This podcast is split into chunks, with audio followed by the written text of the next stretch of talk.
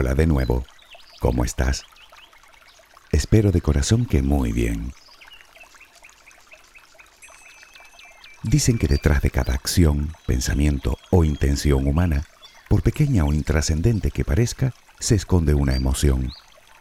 No somos seres racionales, tal y como nos enseñaron en la escuela, sino que muy por encima de eso, somos seres emocionales.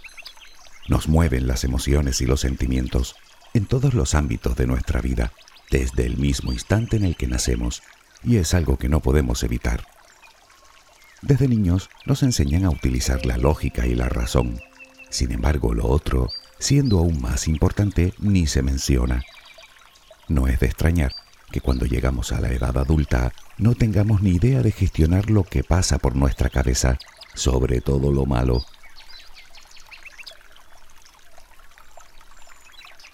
¿Sabías que, según reveló un estudio, la tristeza es una emoción que dura hasta cuatro veces más que la alegría? Claro que tanto la tristeza como la alegría son emociones sobre las que no tenemos ningún control, pero no sucede lo mismo con los celos, o con la envidia, o con el odio, o con la culpa, o con la venganza, que son sentimientos y terriblemente dañinos, por cierto, tanto como el veneno más letal que conozcas, pero con una particularidad a tener muy en cuenta, destruye únicamente a quien lo administra. Lo que me lleva a pensar que tal vez el título de este audio, Emociones Negativas, no sea del todo correcto. Quizá el de Sentimientos Negativos hubiera estado más acertado. Una vez hablamos de las emociones y los sentimientos. Vimos que, aunque son respuestas absolutamente naturales y que siempre van unidas, ambos conceptos no son exactamente lo mismo. Las emociones son respuestas neuroquímicas y hormonales instantáneas que tienen lugar en nuestro cerebro. Son muy primitivas y nos predisponen a reaccionar y a actuar de una forma u otra ante un estímulo exterior. Son comunes a todos los seres humanos. La mayoría de los científicos coinciden en enumerar como emociones principales al miedo, la alegría, la tristeza y la ira. Existen además otras llamadas secundarias como el amor, la vergüenza o el asco. No las podemos evitar. Aparecen espontáneamente llenando nuestro cuerpo de sustancias químicas que nos hacen sentir determinados síntomas como euforia, sudoración, dilatación de las pupilas, aumento del ritmo cardíaco o incluso aumento de la fuerza física.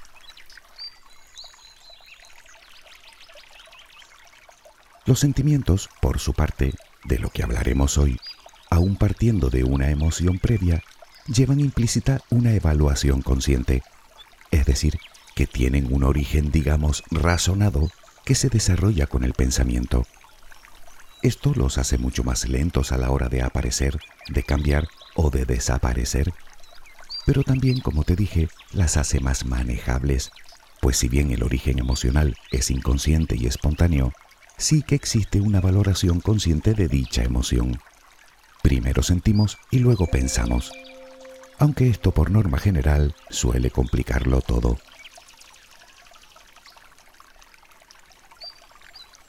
Pongamos un ejemplo.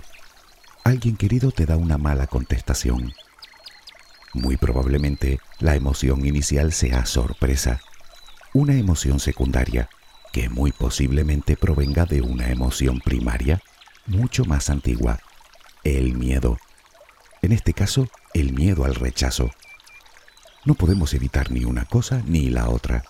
Todo ello va codificado en nuestros genes. Ahora bien, a partir de esas emociones iniciales comienza la intervención del pensamiento y de la experiencia. Puede que esa persona simplemente tenga un mal día o que le haya sucedido algo desagradable pero nosotros, en vez de buscar una solución hablada, dejamos que los pensamientos tomen el control. Lo que sucede a continuación es que, si no le ponemos remedio, el miedo que todo lo inició termina derivando en rencor, en frustración, puede que en inseguridad, o en culpa, o en odio. Mal camino.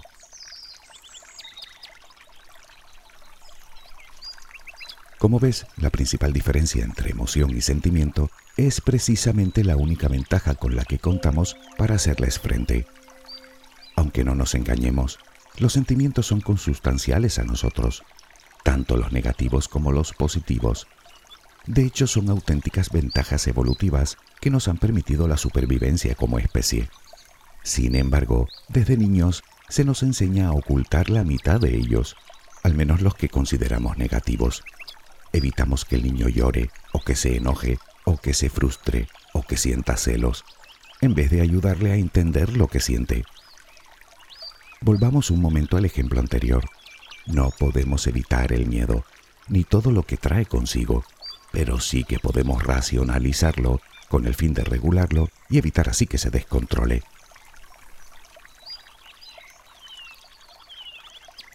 Si lo piensas, todo esto tiene mucho que ver con lo que decía Buda, aquello de que el dolor es inevitable, mientras que el sufrimiento es opcional, al menos en parte. La cuestión es cómo hacerlo. Bueno, controlar los sentimientos en realidad es más fácil decirlo que hacerlo, pero no es imposible. Todos podemos conseguirlo con un poco de esfuerzo. Probablemente la mayoría de las recomendaciones ya te las he comentado en otros audios, pero nunca viene mal recordarlas, ¿no te parece?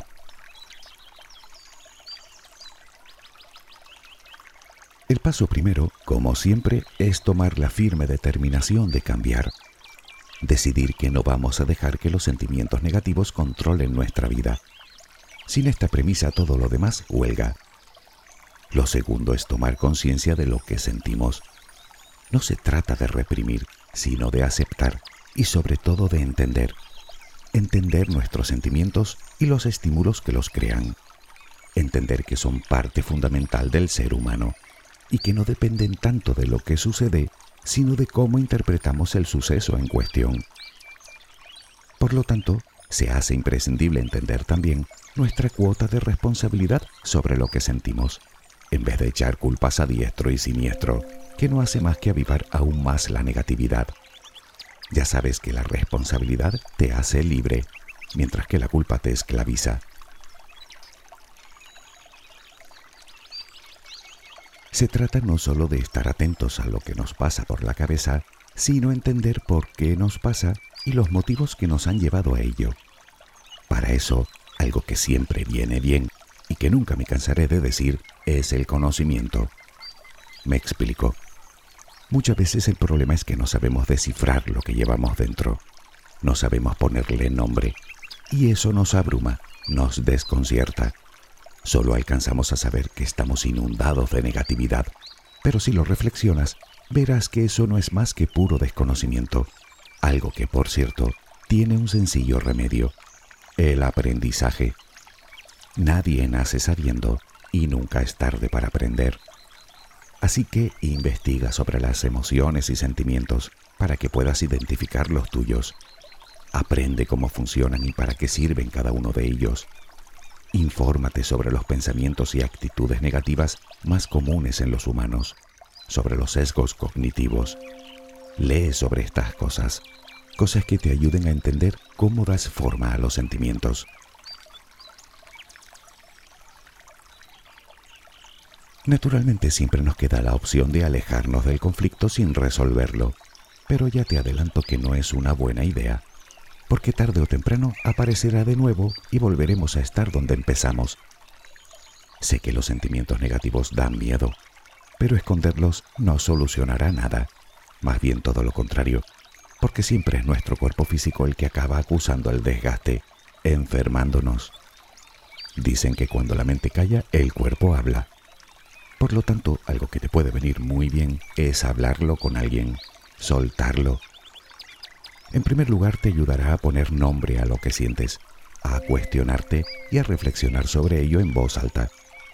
Muy probablemente podrás ver la situación desde otros puntos de vista, algo básico para poder cambiar el enfoque. A esto Freud lo llamaba la cura hablada. Obviamente, ya que lo mencionamos, ni que decir tiene que si necesitas ayuda más especializada, tal vez porque tu carga emocional es demasiado pesada, los terapeutas están ahí precisamente para eso, para guiarte en todo el proceso.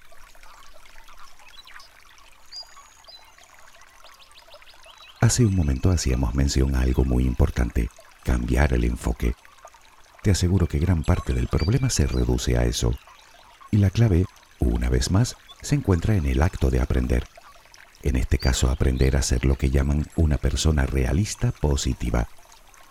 Verás, ser positivo no significa ir todo el día sonriendo, despreocupados de todo y esquivando las complicaciones, sino más bien enfrentar cada dificultad cuando se presenta, enfocándonos en la solución en vez de en el problema. Se trata de acometer la vida con esperanza, sabiendo que los sentimientos negativos no duran para siempre a menos que los dejemos y que pasado un tiempo veremos las cosas desde otra óptica. Y sobre todo, recordando cuáles son los tres principales enemigos a los que debemos enfrentarnos. El victimismo por un lado, la anticipación negativa por otro y la búsqueda de culpables por otro. Trabaja para vencer a esos tres y te ahorrarás gran parte del sufrimiento.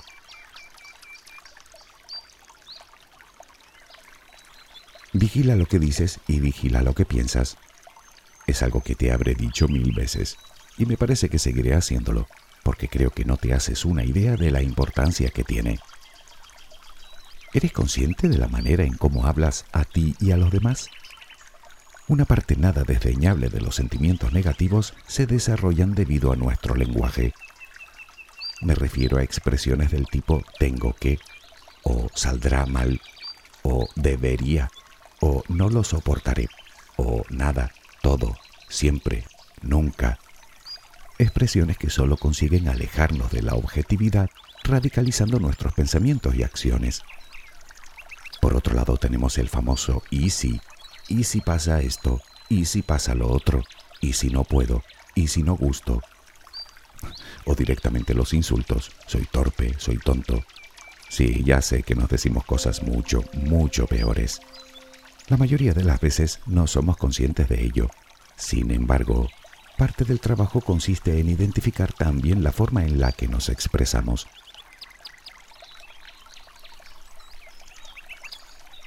Si es algo que te cuesta hacerlo en ti, observa tu entorno y trata de fijarte en cómo los demás se tratan a sí mismos y al resto.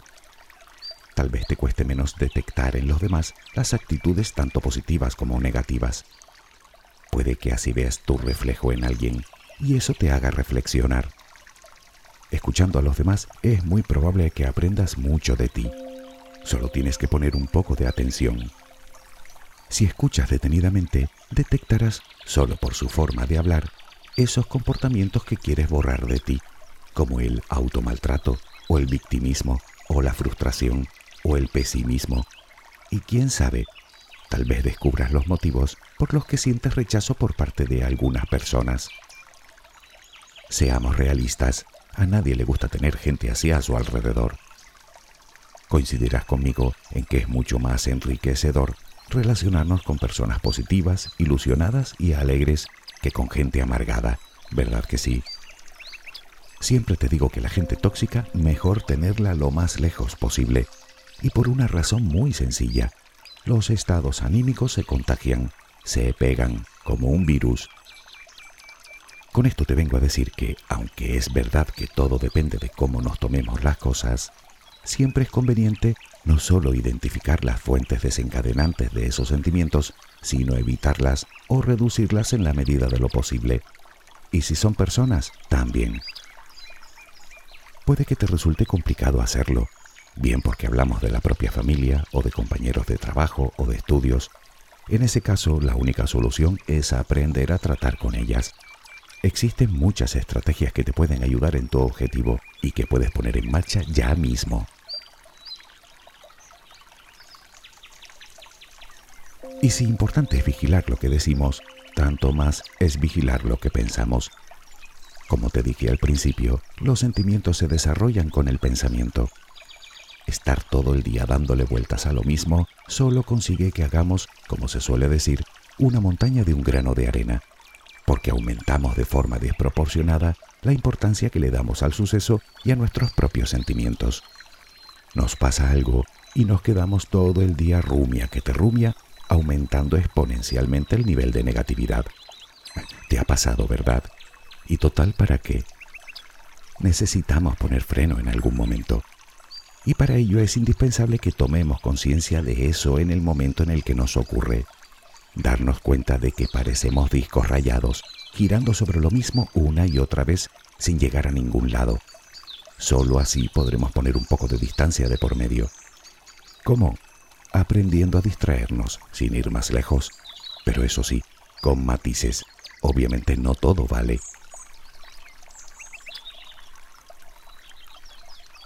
Todos los especialistas te recomiendan que aprendas a discernir entre las distracciones saludables y las que no lo son.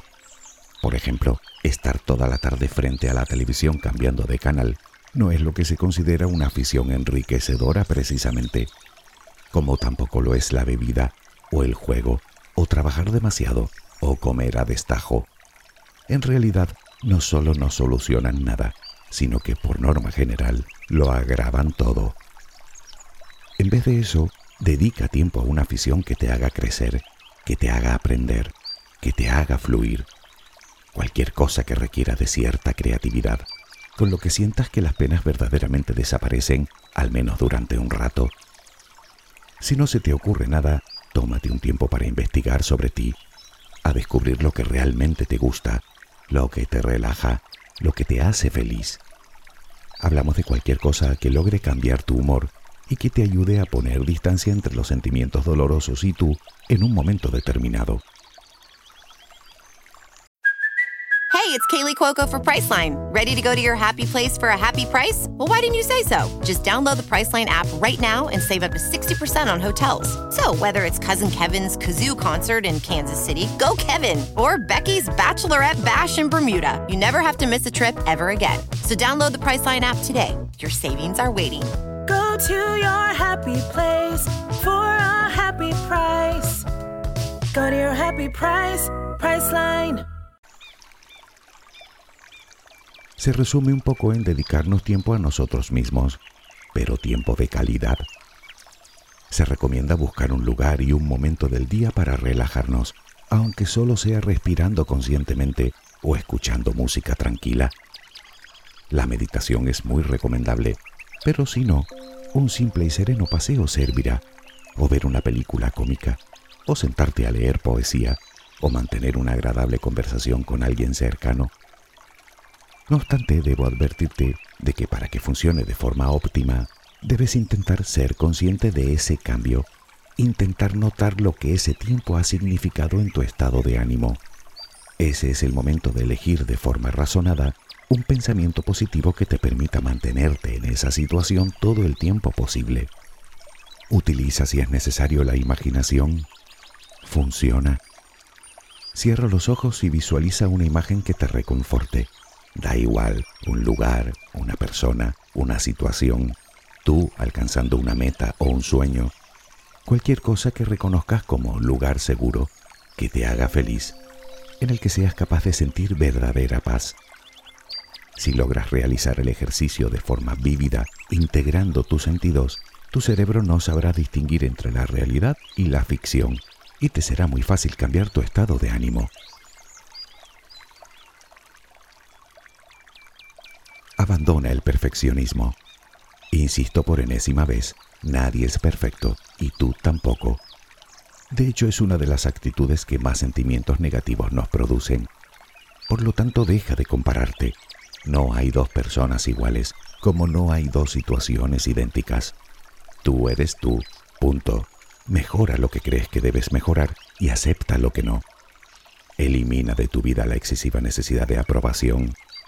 No vas a gustar a todo el mundo, eso lo sé muy bien, pero ¿sabes qué? Que ni falta que te hace. Preocúpate en gustarte tú, que lo demás aparece solo. Los sentimientos negativos están íntimamente relacionados también con la falta de seguridad y autoconfianza. Ambas solo consiguen bloquearnos y generar en nosotros aún más sentimientos negativos, convirtiendo nuestra vida en una espiral de desánimo. Así que trabaja para aumentar tu autoestima, pero hazlo, propóntelo. Existen infinidad de métodos que te pueden ayudar a ello. recuerda que todo empieza por uno mismo, el amor, la compasión, la aceptación. Sé que la vida a veces golpea con fuerza, pero no vas a solucionar nada castigándote. Así que, pase lo que pase, quiérete. Pero eso sí, demuéstratelo. Decía mi madre que obras son amores y no buenas razones. Así que cuídate, aliméntate bien, practica regularmente alguna actividad física, perdónate. En tu día a día procura no intoxicarte demasiado con los medios de comunicación, sobre todo con los que solo venden miedo y negatividad. Está bien estar informado, claro que sí, pero estar todo el día viendo y escuchando desgracias, conflictos, gritos y cotilleos, te aseguro que no va a mejorar tu estado de ánimo, como tampoco lo hará la queja o la crítica. Sabes que todo eso es producto de la envidia, de la insatisfacción, de la amargura, justo lo que queremos eliminar de nuestra vida.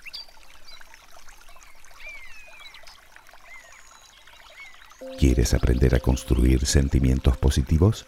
Aprende antes a construir pensamientos positivos y aléjate en la medida de lo posible de todos los contaminantes que día a día ensombrecen tu carácter. Puede que te sientas esclavo o esclava de tus sentimientos negativos, pero la realidad es que solo somos esclavos de las emociones. Por lo tanto, esa afirmación solo es válida si nosotros dejamos que así sea. Vale, es verdad que no podemos deshacernos de los sentimientos como por arte de magia, porque en el fondo son parte de nosotros, pero nada nos impide vivir libres de ellos. Ya que tú no puedes, yo te digo a ti que sí, definitivamente, tienes un prodigio sobre los hombros. Es más, tú eres un prodigio. No lo dudes nunca.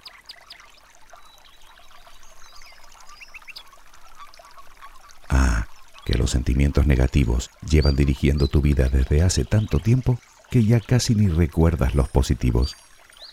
¿Vale? Yo te refresco la memoria. Ahí van algunos.